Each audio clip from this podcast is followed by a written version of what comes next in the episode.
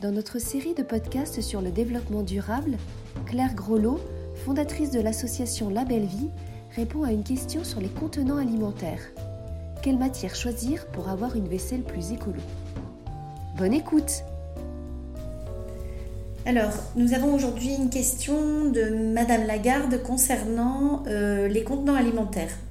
Euh, effectivement, il est important de, si on veut améliorer euh, la qualité du repas pour les enfants, pour impacter plus bénéfiquement leur santé, mais aussi réduire son impact sur l'environnement, il est important de, tenir compte de ces contenants alimentaires.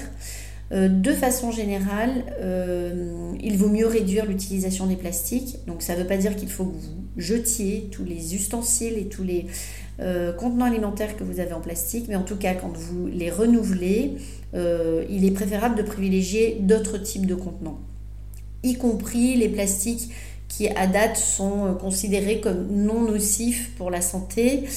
sachez que les procédés de réalisation des plastiques euh, de synthèse, de polymérisation, de refonte, euh, de moulure, etc., euh, sont faits à des températures en général élevées.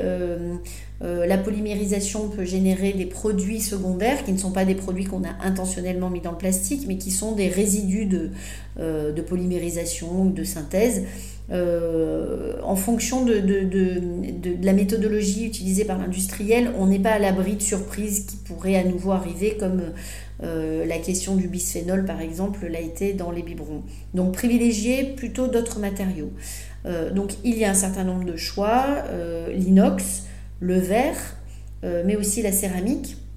Donc vous pouvez utiliser ces trois types de matériaux qui sont des matériaux vraiment inertes et qui ont euh, des avantages et inconvénients. Les uns qui transmettent plus la, chaleur, donc euh, euh, pour un plat ou une assiette peut-être plutôt du verre que de l'inox.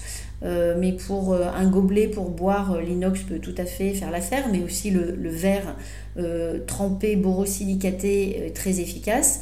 Donc euh, euh, le métal fait du bruit, l'inox fait du bruit et transmet beaucoup la chaleur. Euh, le verre peut être cassable, quoique, attention, les verres de type Duralex ou Pyrex sont extrêmement solides et rares sont les, retours d'expérience négatifs sur, ces, matériaux. Il faut vraiment les jeter très fort et sur des surfaces extrêmement dures pour qu'ils se cassent. Euh, donc ça reste quand même un, matériel compatible avec euh, la vie, euh, avec le jeune enfant. et puis les enfants apprennent hein, à être plus précautionneux, mais également la faïence est une bonne solution, soit pour des plats, soit pour les assiettes. Il en existe, choisir à ce moment-là une faïence plutôt épaisse. voilà, donc Madame Lagarde pose la question du bambou, sinon ça peut être une alternative, hein, euh, le bambou est léger, euh, mais effectivement, selon sa fabrication, il peut utiliser des cols. Bon, déjà, il ne vient pas, il vient souvent d'assez loin, et puis il peut utiliser euh, des cols ou des, liants pour les, les particules de bambou qui sont peut-être pas toujours très saines. Mais en